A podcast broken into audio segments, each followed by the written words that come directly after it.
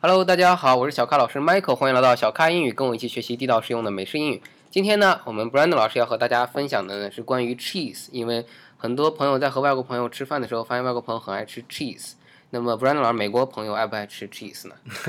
a lot of Americans like cheese, yes. 那 cheese 是应该是从欧洲传过来的。 Yeah, so I've heard. Um, but I know in some parts of America, cheese has been around for a long time. 啊，那 cheese 在美国有没有后来衍生的，就是美国本土他们自己这种有特色的 cheese 呢？ Uh, yes, we do have some, um, but it's it's definitely got i an influence from its uh, prior uh, cheeses that came from Europe. Uh, there are some uh, that were made in the U.S., but we have some particular products that we uh, put on sandwiches. A lot of people put on sandwiches, and they're kind of like plastic. They're not very good, but they're also called cheese, and that's called American cheese, and the quality is kind of low. 啊，叫 American cheese 是因 Yeah 为 cheese 在美国造的 Yes. 啊，只是这个原因。 Yeah. 啊，不不是说有什么美式的特点 Uh, well, it is very particular. It's very specific to America. I bet nobody else in the world would probably want to eat it because it's not very good. I don't. Well, this is my opinion, but I don't think it's very good. 明白？那就在你们的观念里，这个 cheese 来自于欧洲，然后你们觉得欧洲的一些 cheese 是好吃的， Yeah. 然后美式的 cheese 就不是那么好吃。 Right. 好， And that's my opinion. 好，那 Brandon 老师呢，接下来要跟大家分享几种不同的 cheese。 Right. 首先呢，你要说哪一个呢 Uh, so we have the first one that I think of is cheddar cheese. Uh, Cheddar. yeah, 怎么 cheddar. 拼呢？ C H E D D A R. And cheddar cheese is very common in the US. It's yellow color, it's very dark yellow. And this is the cheese that most people in America just eat. For example, they put on sandwiches. Um, sometimes they'll put a little bit on, on pizza. That's usually with another kind of cheese. But um, yeah, cheddar cheese is very common. And there's different kinds of cheddar. So there's sharp cheddar, and the flavor of sharp cheddar is um, kind of strong. It's got a really strong flavor. And then medium, obviously medium, and then mild. Mild is kind of a light flavored cheese. 好，明白了。Brandon 老师说，首先最常见的就是叫做 cheddar cheese。那我听说还有另外一个 cheese 叫做 mozzarella， Right. 好，这个怎么拼呢 Mozzarella, M O Z Z E R E L L A. ？M O Z Z E R 嗯 E L L A。 Right. 好，那这个 cheese 它和 cheddar 有什么区别呢？ Uh, mozzarella is white, and mozzarella is usually used for pizza. So we, if if you eat, if you've ever eaten pizza, that is made with mozzarella cheese usually.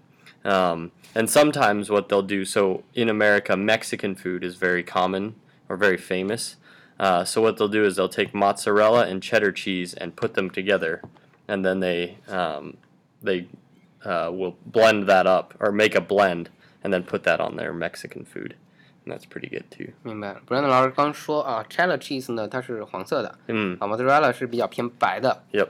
那两者呢，mozzarella 在那个披萨上用的 Yes. 更多一点，那 Yes. cheddar 在哪用的更多一点？ Uh, like I said, on like sandwiches, 啊，三明治。 uh, things like that, or just just eat it plain. A lot of Chinese, or I mean Americans, will just eat it. Uh, 那就 just 对，以 alone. 前有人跟我说过，cheddar 可以直接吃 Yeah, ，mozzarella 为啥不能直接吃？ you can. You can also just eat, directly eat it, but uh, people just more commonly eat cheddar cheese.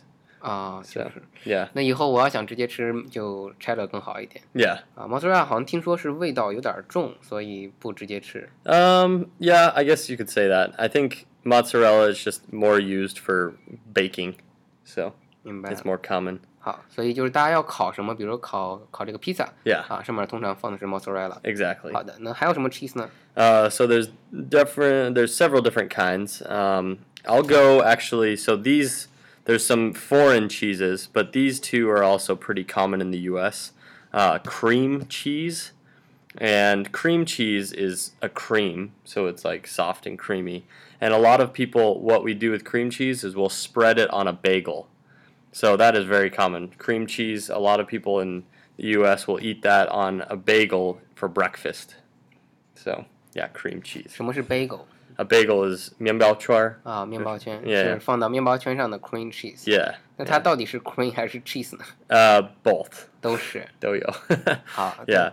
So cream cheese, yeah, it's creamy, but it's also a cheese. So it's made out of milk um, and it's soft, but it's creamy as well. So 所以就是在这个面包圈上可以涂一种叫做 cream cheese 的东西， yeah, 它其实本质呢还是 cheese，也是奶酪的一 Yep. 种只不过它是有点儿像 cream 奶奶油一样那种 Right. 感觉。 Yep. 好，那还有什么 cheese 呢？ Uh, cottage cheese is also very common in, especially the Midwest. Uh, I've heard in America, cottage cheese.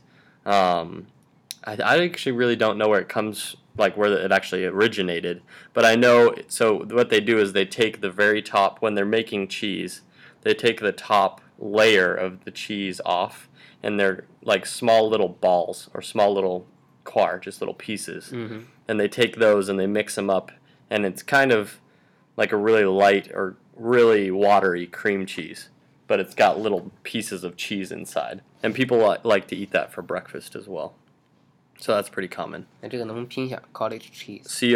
c-o-t-t-a-g-e 好。E. cheese E c-h-e-e-s-e 它的特色呢？它和 cheddar 或者 mozzarella 有什么区别？ uh, this is very different so this is so these are these are one big piece Mhm. cottage cheese is more of like a, almost like a liquid like a yeti almost like a, a liquid but it's kind of it's thicker uh, it's really hard to describe it's kind of um, it's kind of like a thick uh, pud- like do you know pudding 嗯哼， yeah it's kind of like pudding yeah Yeah, pudding remember.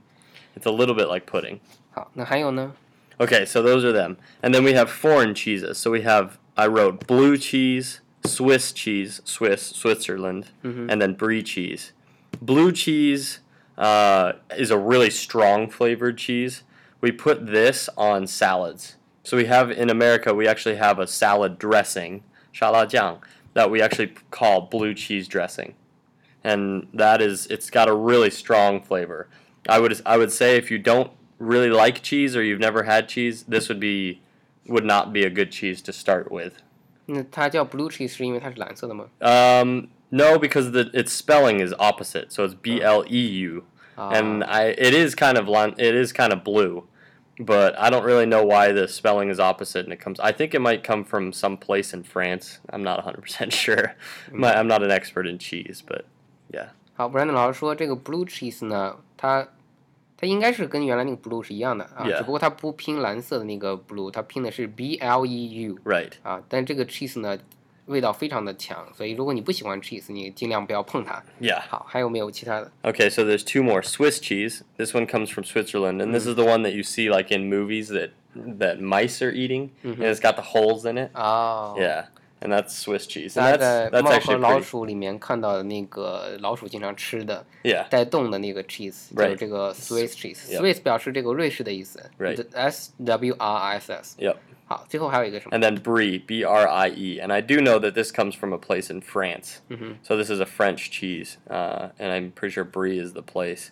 And uh, brie is also it's kind of a lighter cheese. It's white colored or kind of white colored. It's kind of like a cream color.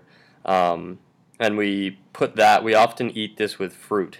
So we'll often eat brie cheese with like an apple or with some apple, like cut up apple, and then put brie cheese on top, and it's really good.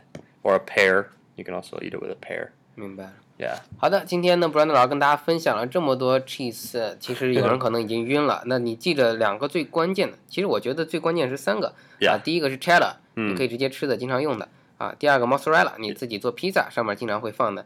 第三个，我觉得大家有印象的，中国人有印象的是什么？是这个你刚说 Swiss cheese， Yeah. 因为经常看动画片儿，看到上面那个老鼠吃的带动的 Right cheese 就是这个 Swiss cheese。 Right. 好的，呃，我弟弟从法国出生的，然后他来中国的时候，我看他吃的，直接吃到嘴里的， Well. 那个一块儿一块儿的，应该就是 cheddar 吧， Yeah. 啊， Yeah, 可以直接吃 you 的 can do that, yeah. 啊，所以大家可以去平时尝试一下，有人可能喜欢，有人不喜欢，但是希望你以后跟外国朋友在一起的时候，知道他这次放的是哪一种 cheese。 Right. 好，感谢您的收听，欢迎订阅此节目，请点个赞并转发到您的朋友圈，欢迎添加小咖老师的新浪微博小咖 Michael 和小咖老师一起互动，同时请大家加入 QQ 群九四六二五幺三九，和更多的咖啡豆们一起练习口语。每期节目的文本您可以在微信订阅号小咖英语里找到，记录每期的单词。最后，特别感谢本节目赞助商专业外教口语在线学习平台汉奇英语的支持，跟外教在线学习美语口语，请到三 w 点 hello 汉奇 .com 学汉奇英语。好的，谢谢 Brandon 老师， Yeah. Thank you. 拜拜。 Bye bye.